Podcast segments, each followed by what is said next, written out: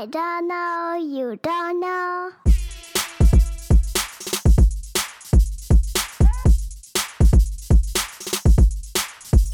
Hello，大家好，欢迎来到 I don't know, you don't know。我是卢建章，我是卢月。今天我们邀请到我们的特别来宾，因为一直以来只有一个来宾，所以就是最特别来宾。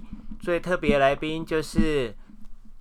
卢苑，卢苑今天要跟我们讲故事，那我们欢迎他。Hello，大家好，今天我要跟大家讲的故事是小黑鱼的故事。从前有一天，有一个在海里有一只小黑鱼，这个小黑鱼啊。很爱一个邻居，就是小螃蟹。有一天，有一个大鲨鱼来了，好多的小鱼和小黑鱼全都变成一个大的鱼，想要吃这个小河小河鱼。后来，小黑鱼发现了有两个人来把海里的草。全部带上船上面，他们很这两个人啊，很喜欢这棵树。被小黑鱼看到了，小黑鱼也很想要去，小黑鱼就跳了水过去了。两个人还想要继续找，有一个人跳下水了，然后呢，粉红色小鱼就跟小黑鱼说：“快点，大家！”赶快变成一个大鲨鱼！有一个人要来了，要来吃我们了！我们赶快吧！全部人都变成一个鱼了，后来就被吃光光了。两个人要去拔草的时候，笑小黑鱼，小黑鱼很难过。两个人就把全部的鱼都赶走了。只剩小黑鱼一个人在这里，大喊着，全部人，全部人都没有听到。后来三个人想要把很多草放下去了，全部人都看到小黑鱼和大家的邻居都发现了有小黑鱼在跳水。就叫全部人下去看有什么小黑鱼，全部人都来赶鱼了。鱼赶快的跑走，小黑鱼说：“大家赶快往这边跑。”故事结束了。那大家，如果你是有看过鱼的，如果你是。有下去海里面的人，你可以听这本故事。这本故事里面有告诉你，这一本故事的里面有告诉你，就是海里面会发生什么事哦。谢谢大家，故事很，我觉得我很喜欢这一本故事。谢谢大家，我想要跟大家分享这一本故事。为什么你喜欢这个故事呢？呃，因为我喜欢鱼。鱼怎么样啊？我觉得鱼的尾巴很像一个爱心。嗯，鱼的尾巴像爱心？因为我们通常都会把鱼的尾巴变成一个爱心。你看这本书的封面，它的爱心尾巴。可是他们看不到啊，你要用讲的，他们才会感受到。好，那我讲给你们听。因为呢，他们。我们通常画鱼都不是这样，对不对？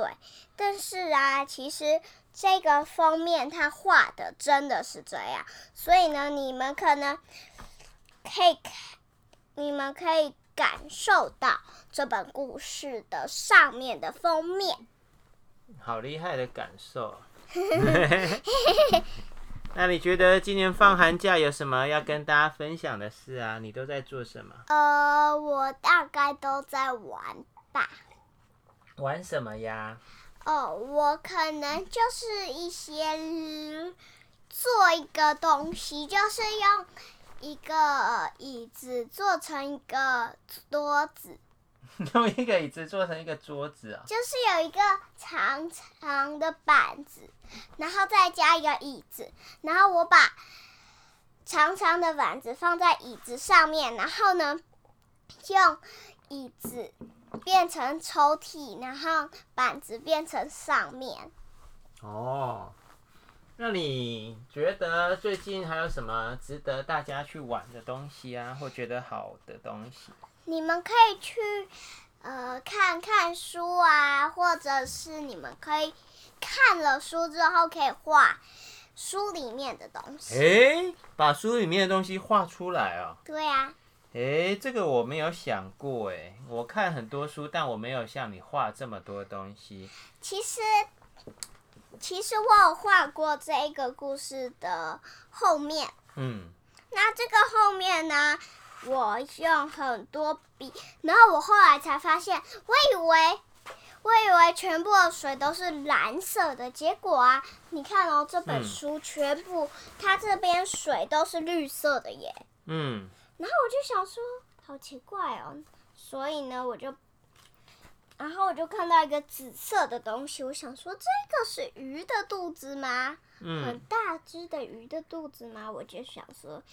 应该是吧，然后我就把它画出来，嗯、全部画出来之后呢，我还画里面的泡泡。嗯。所以呢，其实水里面有很多我们没有下去海里的人可能都不知道。嗯。其实我也不知道，因为我没有下去海里看过啊，所以他这一本书就告诉我们。我们如果下去的话，会有什么事情？嗯，所以呢，我们可能可以下去看看，或者是听这个故事，你可能就会知道了。如果你想要知道，你想要懂的话，所以呢，我想要让我自己知道的事情，让大家也知道。所以呢，大家如果已经知道了也没关系，你还是可以听。嗯。那我也来跟你分享一个我最近读的一首诗，好不好？好。这首诗是古川俊太郎在，我看应该有五十年几年前写的哦。嗯。我想一下。嗯。五五十，对啊，他一九五二年，一九五二年四十，哦，不是五十年前呢。四十八加二十一，是快七十年前写的诗哦。哇！对啊，是吗？四十八加二十一，对啊，六十九年前。好。这个诗集叫做《二十亿光年的孤独》，是他的，算是应该是第一本诗集吧。哦。那时候他才二十一岁，可是他写了一种。我觉得是一种抒情诗，可是非写的非常棒。我我念其中一首诗给你们听，要不要？好，没问题。这一首我觉得拿到现在来看还是很有趣哦。嗯。现现代的点心时间啊、呃，这首诗的名字叫《现代的点心时间》，就是吃点心那个点心。哦。OK，他说，在叹息和怒吼中，神缺席。新型汽车碾过它，在金属和会议中，打字机在打着打字员，法律制作着黑色残缺雕像，丰富的纸币使唤着奴隶，因此人不得不憧憬狼，野狼的狼哦。我们时刻都在大量生产着悬崖绝壁。其次，不得不投入到空间和时间的试作。这个饮料是传说故事，这个脆饼是小麦色的牧场，那云朵是古典副歌。至少要把吃点心的时间当做梦想。我觉得这首诗写的真的很美，很棒，而且对，老实讲，他在描绘我们当代生活的残酷，就是大家为了赚钱啊，然后。好像你以为你在打电脑，结果没有，其实是电脑在打你。对啊。然后，然后在叹息跟怒吼的中间，神缺席了，因为他被新的汽车碾过他。因为我们都想要买更好的车，买更贵的车，买更更更漂亮，好让觉别人觉得你很成功的车，好让你赚大钱。然后他讲说，丰富的纸币使唤着奴隶，就是钱把我们的人变成了奴隶了，那我们要去听钱的话，其实是很可怜的。然后他讲说，因此人不得不憧憬狼，野狼的。我看到这句我，我我真真的很感感受很强烈，因为我们常会听到有些人就会跟你讲说什么。我们台湾人啊，年轻人都没有狼性，没有像野狼那种性格。然后我第一次听到这句话的时候，就觉得说莫名其妙，我们为什么要像狼啊，像野狼一样？啊、我们从小就讨厌野狼啊，那种你知道残忍啊，然后、啊、然后然后奸恶，然后那种我们喜欢狼也没关系啊。而且我们明明是人啊。对啊。我们为什么要当狼？对啊，然后为什么我们要学习那种你知道会贪人家便宜，然后然后用很残忍的方式踩着别人的尸体往上爬，然后好像这样就很了不起。其实如果你有想法，你有 idea，你有创意的话，其实你不用踩着别人，因为你也你没有必要踩着别人，因为你就是想到新的嘛，别的。人还没有想到的方式，我们应该把时间跟力气努力在这上面，而不是踩着别人。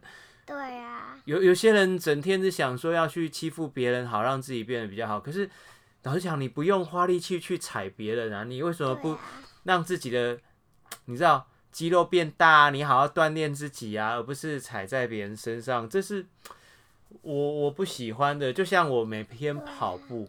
我跑步就是靠我自己的力气，我也不用踩着别人跑步。对啊，我也不用爬在别人身上，好让自己比较省力。我为什么要省力？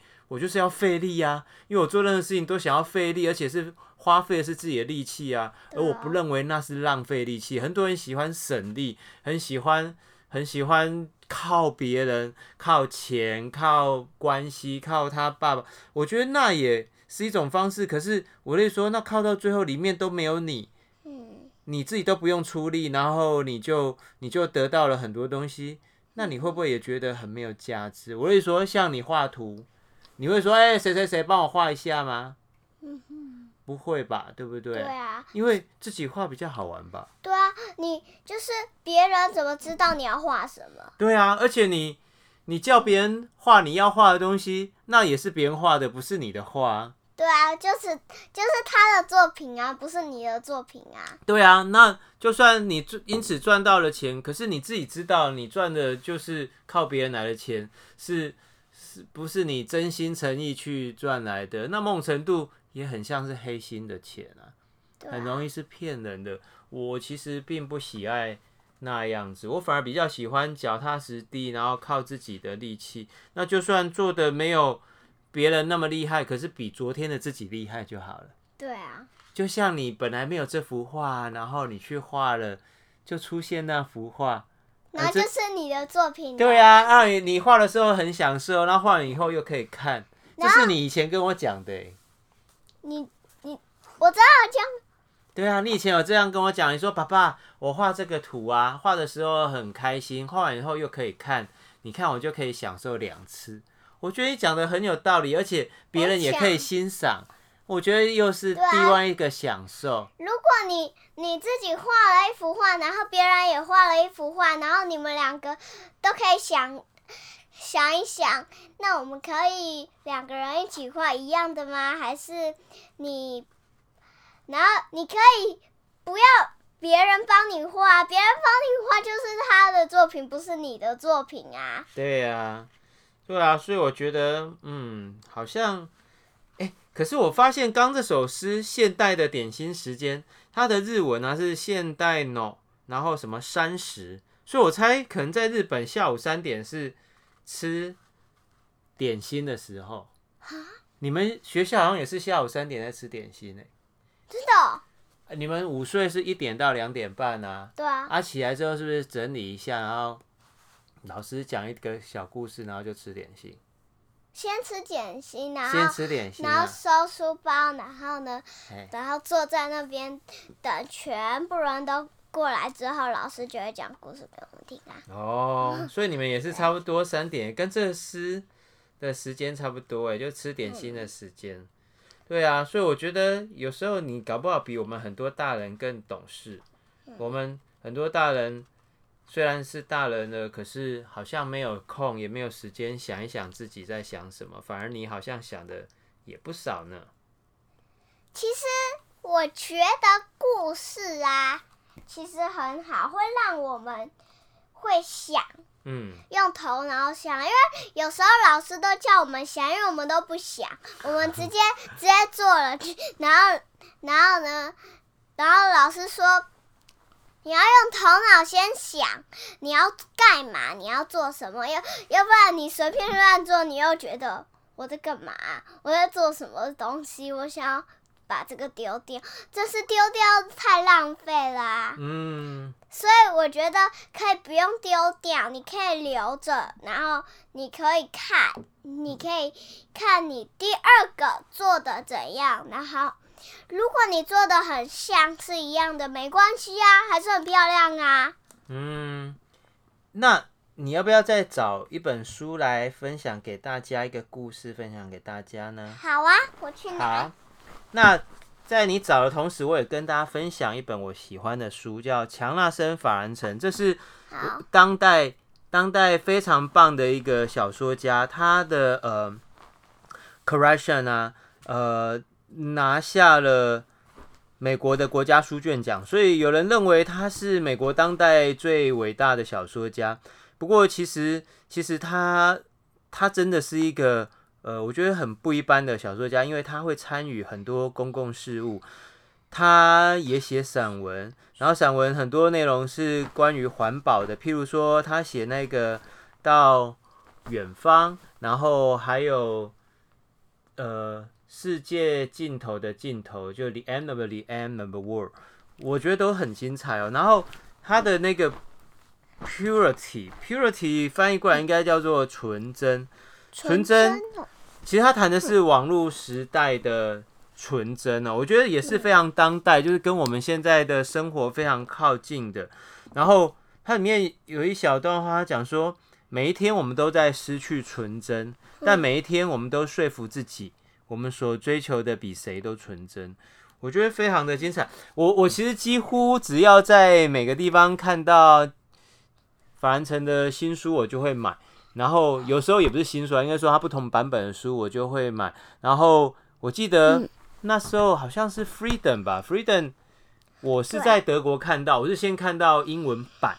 哦，那在德国，我是在柏林的地铁的书报摊买的。那当然我的英文没有很好，所以在读的时候，呃，我觉得也是不是那么像我们读中文那么的流畅哦。但是我我也觉得是一种享受，为什么？因为它原来。它就是用英文书写的嘛，所以你在读的时候，我觉得是比起翻译过后的东西更能靠自靠近原汁原味。好啊，那你要接着要跟我们分享什么书呢？什么故事啊？哦，因为我忘记他的名字，所以我可以随便乱讲一个名字吗？哦，对，我忘了跟大家补充，因为卢院其实是个文盲。哦，然后所以他看不懂上面的字，所以我们刚刚讲的故事，虽然他是看着书讲的，可是他因为他看不懂字，所以其实他都是用他的方式去 去讲，所以你会在这里可以听到全新的故事哦，这就是创作啊，这是创意啊，我觉得非常好。就是说，嗯，我们每个人都有自己的方式去诠释、去解读一个故事。那我觉得更好玩的事情是，当一个人他完全还不理解、看不懂这本书的时候，他的诠释，我觉得。是更跳跃的，是更更棒的。也许这就是纯真吧，就是我刚刚讲的《Purity》这本书也想要对话的。好，好啊，那你要开始说了吗？好，好，那请说。圣诞夜树分给大家的爱。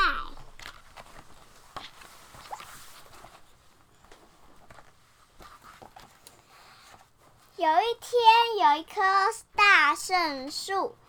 这个名字为什么叫做大圣树呢？因为这时候是圣诞节了。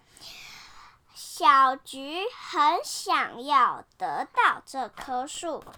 小菊的家放了一棵大圣诞树，要放进去的时候，小菊的很开心，觉得这本书感觉很棒。这个圣诞树啊，不小心就碰到了一个他们家的屋顶了。要送给谁呢？上面有一个人就爬了楼梯上去，把上面的砍掉，把它送给别人。可是别人的家又碰到了他们的天花板，他又把它剪掉喽。他就丢了色桶，帮忙把垃圾桶的垃圾清掉的人就看到了一个圣诞树，他很开心，他就把它带回家了。哎，等一下，我看哦。然后呢，带回家之后呢，不小心又碰到他们的天花板了，他们只好丢出去外面，被小熊捡到了。小熊看到很开心，想要把它放在他们的家。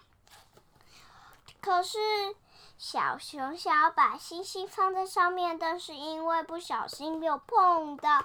他们的天花板了，只好把它剪掉，就可以放了一个大星星了。后来丢出去之后呢，小熊很开心，就把它丢出去了。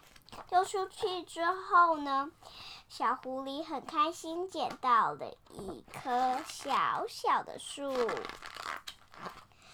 后来小狐狸就倒出来给他。爸爸妈妈看，爸爸妈妈很开心，但是又碰到天花板了。但是呢，他们还是把它剪，咔哧就把它剪掉了，丢出去又被了兔子爸爸捡到了。他说：“兔子一定会很喜欢的。”兔子爸爸就很跳过去，就跳过去了。跳过去又跳过去的小兔子跟小洞。里面的小兔子说：“小兔子很开心，小兔子一直看着，但是圣诞树被又碰到了。是，然后呢，小兔子妈妈就说：‘等等，我把红萝卜的圣诞树插在红萝卜上面，它就可以当成它的底了。但是要先把它上面切掉。’”然后呢，兔子妈妈就把它丢出去了，又被老鼠捡到了。老鼠说：“嘿嘿，我是小小的，所以我家很小，我可以把这个圣诞树放在我们家。”他就给他爸爸妈妈看，爸爸妈妈说：“好啊，放了刚好不会撞到天花板。”原来老鼠的家就在。橘的家里面哦，所以又回到他们的家了。OK，故事结束了。我觉得这本书告诉你，爱是什么意思。有的人不知道爱是什么意思啊，所以这个本这本书很棒，可以告诉你爱是什么。那如果呃，那你要讲什么？我觉得你这故事非常的好听哎，嗯、是关于圣诞节的故事吧？对，其实圣诞节已经过了，但是因为圣诞节就在新年的后面，就是就是圣诞节在新年，呃，还没新年的，快要新年的时候，嗯，才开始的，嗯、所以我可以讲这本故事，其实是因为这样子。什么意思啊？不过其实你也不用担心啊。比方说，去年圣诞节虽然过了，但今年圣诞节还没过啊。永远都会有下一个圣诞节啊。对耶。对呀，所以你应该不是已经过了，而是你提早说，你提早告诉大家一个圣诞节的故事，在一月的时候，这样也很棒啊。但是其实。我觉得这个没有没有像圣诞的，因为因为你看它上面没有放东西呀、啊，哦，只有老鼠有放星星而已。你说没有礼物是吗？熊也是有放星星。那我问你哦，世界上有圣诞老公公吗？呃，我呃呃呃，我好像我记得老师好像说，有时候会有，有时候会没有。为什么有时候有，有时候没有？我不知道，我没有问老师。那你觉得嘞？我觉得应该，我也不知道哎。你觉得有还是没有啊？我觉得不知道。其实我觉得都没关系，重点是我们有活出圣诞精神吗？就是所谓圣诞精神，就是愿意分享嘛，对，愿意去帮助别人、祝福别人啊。但是我我有一个。里面好像有点奇，觉得有点奇怪的，嗯、就是通常都会丢垃圾桶嘛，嗯，然后呢，它它其他的动物都丢外面呢，嗯，直接丢外面，然后第二个动物才走过来看到，嗯，所以我觉得有时候我们会这样子，我们就可能因为他们家没有垃圾桶。嗯，这个东西，但是垃圾桶这个东西，其实也不该丢垃圾桶，因为其实你可以直接拿去他们家送啊。嗯，也不一定要丢垃圾桶啊。这一页里面有一有一页，它是丢垃圾桶。嗯，但是我觉得这个分享跟爱是最重要的，因为你。你可以分享给别人啊，就像我现在在分享故事，嗯，分享东西，分享爱，对不对？那他也是啊，分享爱啊，嗯，分享圣诞树啊，分享圣诞节啊，嗯，你。有的人没有找到圣诞树，你可以送给他小圣诞树啊。嗯，你家里已经有一个大圣诞树，你为什么还要两个呢？嗯，你可以一个就好啦。嗯，为什么一定要两个呢？嗯，为什么一定要照你的方法呢？嗯，你可以。给别人呐、啊，别人家可能也没有啊。嗯。那如果别人家有了，然后你给他，他也可以再送给别人呐、啊。嗯。别人有了再送给别人，不是就好了吗？嗯，你讲的很好哎。我同时一边在回这个我们好朋友那个蔡小苗的爸爸，嗯、蔡汉忠叔叔的，嗯、他问我们过年要回台南几天。嗯。对呀、啊，他他说什么？没有啊，就问我们啊。嗯，其实我觉得啦，嗯，爱其实很重要。哦，怎么说呢？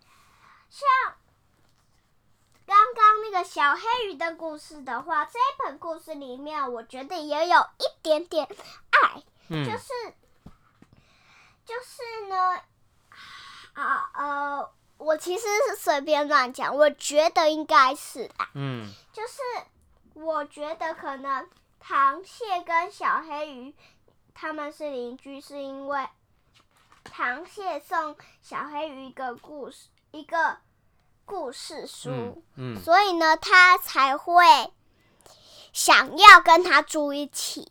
变成好邻居、嗯、好朋友，嗯，这样子，所以这个也有一个爱，就是他送给他一个故事书，嗯，就是所以所以呢，可能有一个人叫做小黑鱼，他才写这一本故事的，嗯，所以我觉得很棒。嗯、你可以写真的事情，你也可以写假的事情，嗯，其实啊，嗯，嗯。我觉得。你觉得啊？嗯，最近你觉得什么最好玩呢？哦，应该是看书吧。看书啊？嗯，看书，那，那你觉得什么书好看？嗯，因为我最近都在看小黑鱼的故事。哦。所以我觉得小黑鱼的故事最好听。那你知道本来这个礼拜有这个台北国际书展，现在取消嘞，因为疫情的关系。哦。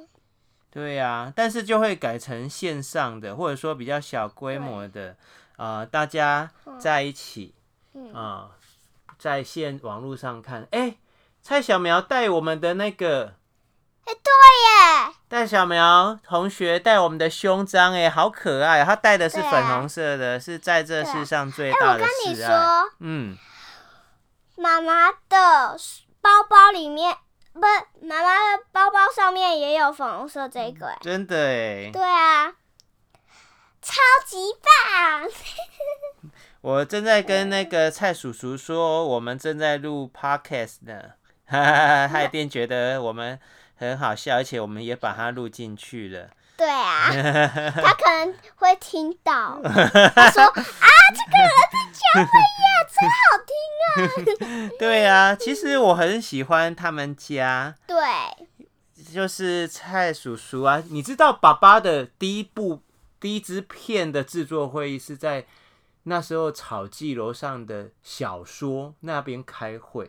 我们边喝咖啡啊，一边那边开会。然后我的第一本书也几乎是在那边写的。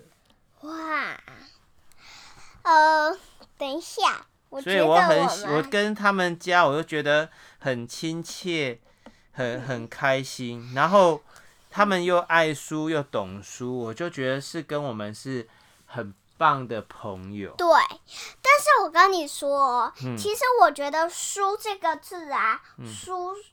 的话，嗯，我们通常都不会画书，对不对？对。但是刚刚我们我发现一个我好想画的，有一个圣诞这个书，我有一个有一页我很想要画，因为我觉得好很漂亮，我觉得我会画。嗯，我觉得这本书其实就告诉我们了爱。嗯嗯。嗯所以我很喜欢这一本书，我也很喜欢小黑鱼这一本故故事。嗯嗯，像你最近运动啊，嗯、你不是每天都有运动吗？对。那你觉得什么？有没有想要跟大家分享运动的快乐啊？运动的快乐嘛，就是可以分享给大家运动，然后你可以自己发明一个运动啊。对。就是你可以自己。想个运动可以做，如果你都没有运动的话，其实啊，大家可能都知道流汗对身体好，嗯，但是有的人会觉得流汗对身体很不好，嗯、其实很好，嗯，但是呢，有人其实很多人都会喜欢运动，嗯，也很多人不喜欢运动，但是我觉得喜欢运动的人很好，因为、嗯。流汗其实对身体好啊，然后呢，洗一洗就好啦，洗一洗还没有流汗呢、啊。嗯、然后你可以运动的时候，你可以想一个动作做。然后呢，我老师都说要先做暖身操，对，才能再做运动。嗯，所以呢，其实我每天运动的时候都会，就是都会想想学校的。那个运动跟自自己发明的运动，嗯，所以我觉得这样子很好，嗯嗯，所以我很想要跟大家分，呃，不是分享，嗯嗯。那有的人他们都说没有时间运动，你觉得有没有什么办法？嗯，可以，没关系啊，就是不一定要每天。不一定要每天，你可以找时间。嗯，比方说，我们都晚上啊。对，洗澡前，对不对？对，运动完刚好洗澡。对啊，下班的时候不是晚上吗？你你可以，比方说没有很晚，没有没有快要一点，你可以运动啊。嗯。比方说六点，好，六点也晚上了，也天黑了，你可以运动啊。嗯。然后。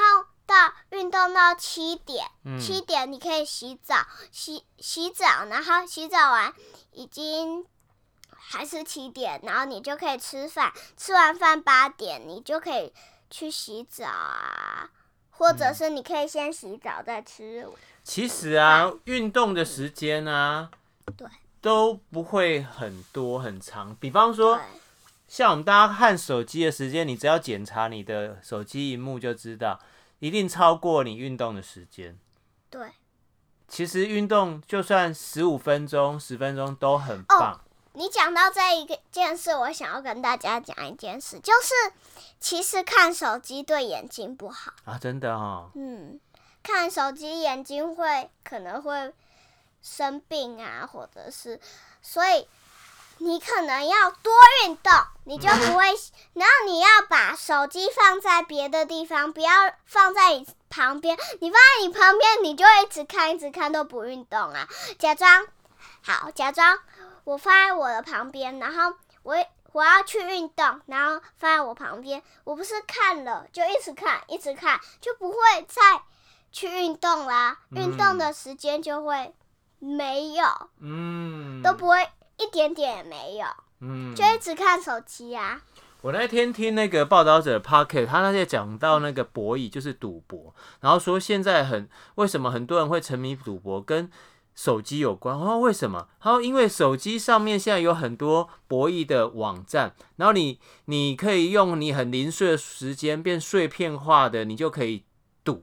那不像以前，你要赌博，你还要去先去找到赌场，然后你要跑去那里，很麻烦。你现在可能只是说要跟女朋友约会哦，在等她来，就你就你就赌了。你因为她还没有来，所以你就在等她的时候，你就拿出手机然后就赌，然后就就可能就赔了很多钱。我听了之后觉得。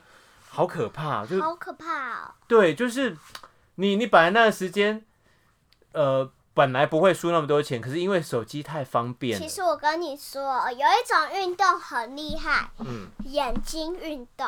眼睛运动是怎样？就是你不要一直看着手机，嗯，你就会做成，就是眼睛你可以看上面。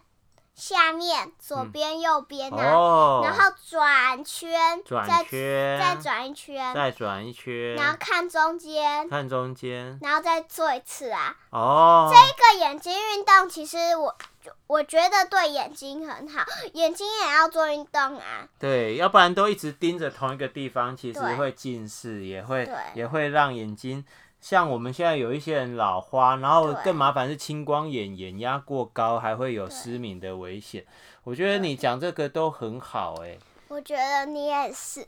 我觉得这，你知道吗？像那一天他就说，呃，因为手机很方便，所以你就很容易在手机上赌博。我觉得买东西也是，对，因为网络购物太容易了，然后你按两下，你就忽然就买了一个东西。可是他就说，那个快感来的很快。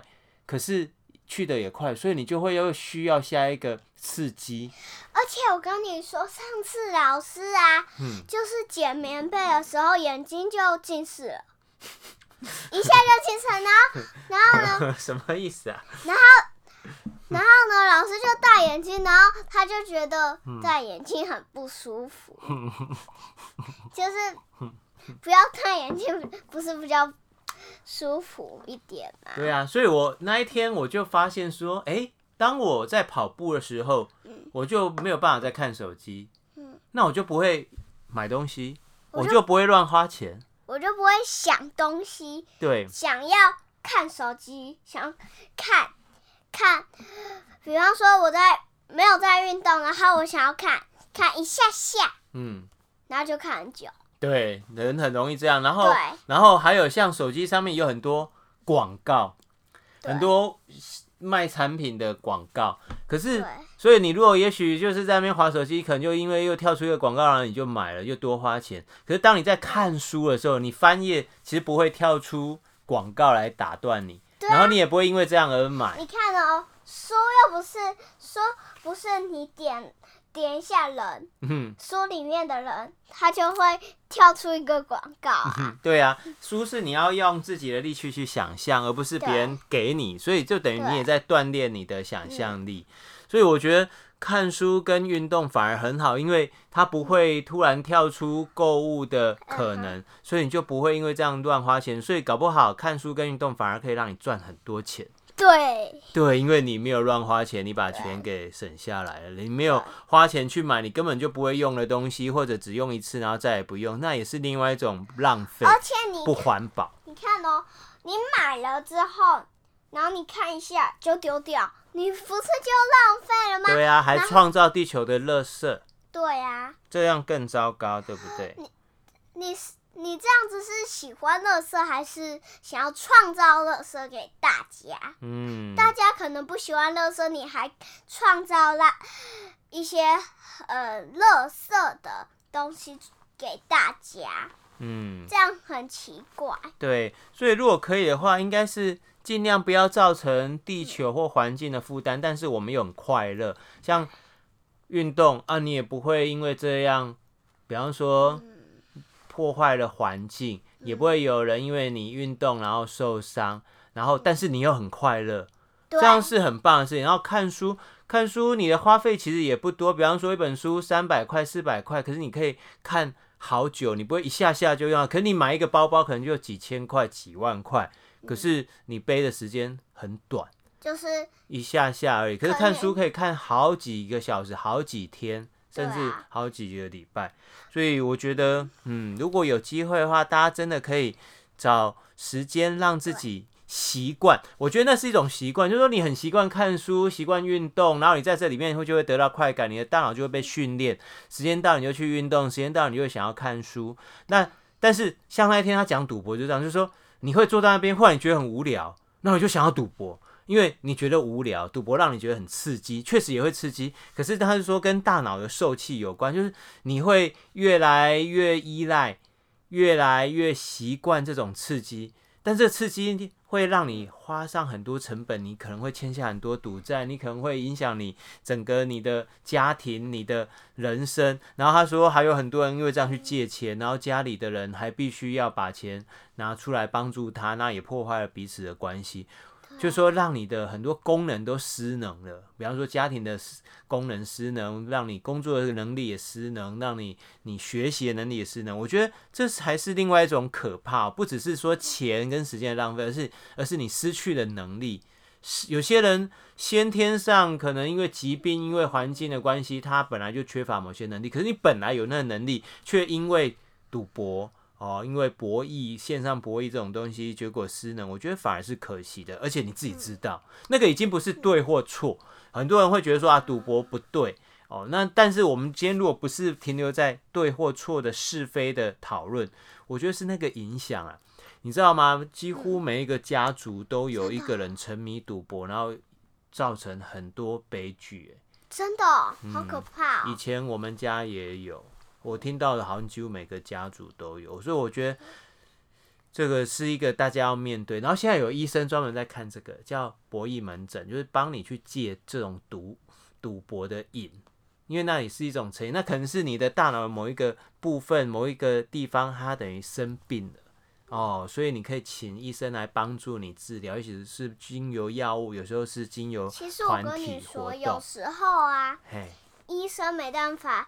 帮你的，帮你的病治好，嗯、因为你你的病太严重了。嗯，如果你自己也没有改变的话，哈，是不太容易的。然后，如果你明明知道，然后你明明知道会这样子，你还做，你这样就很奇怪。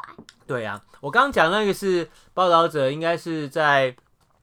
这个月一月份的一个专题，大家可以听报道者的 podcast，我觉得那个分享非常棒，因为里面有一个就是亲自来现身说法，他二十几岁，可能已经欠下两千多万元。只三年的时间哦，他就是玩线上博弈的一个年轻人，我觉得他好棒，他愿意出来跟大家分享。然后还有一位专业的医生，他从金门飞到台湾来，然后参加报道者的这个 podcast，然后跟大家分享。我觉得大家如果有机会可以听听那一段 podcast，非常好，非常棒。OK，那我们的时间差不多了，如愿你要不要跟大家说声再见啊？我们下次再继续聊呀。好，那我刚刚。好像有想到一句话可以跟大家分享，好，就是啊，我想问大家，我觉得你们可能很容易就看了手机或电脑，或者是一些东西呀、啊，都会让你的眼睛不好，所以我觉得大家真的要注意这件事情。好，那现在就跟大家说声拜拜喽。大家再见，下次见，下次见，拜拜，记得要看，要注意眼睛哦。I don't know, you don't know.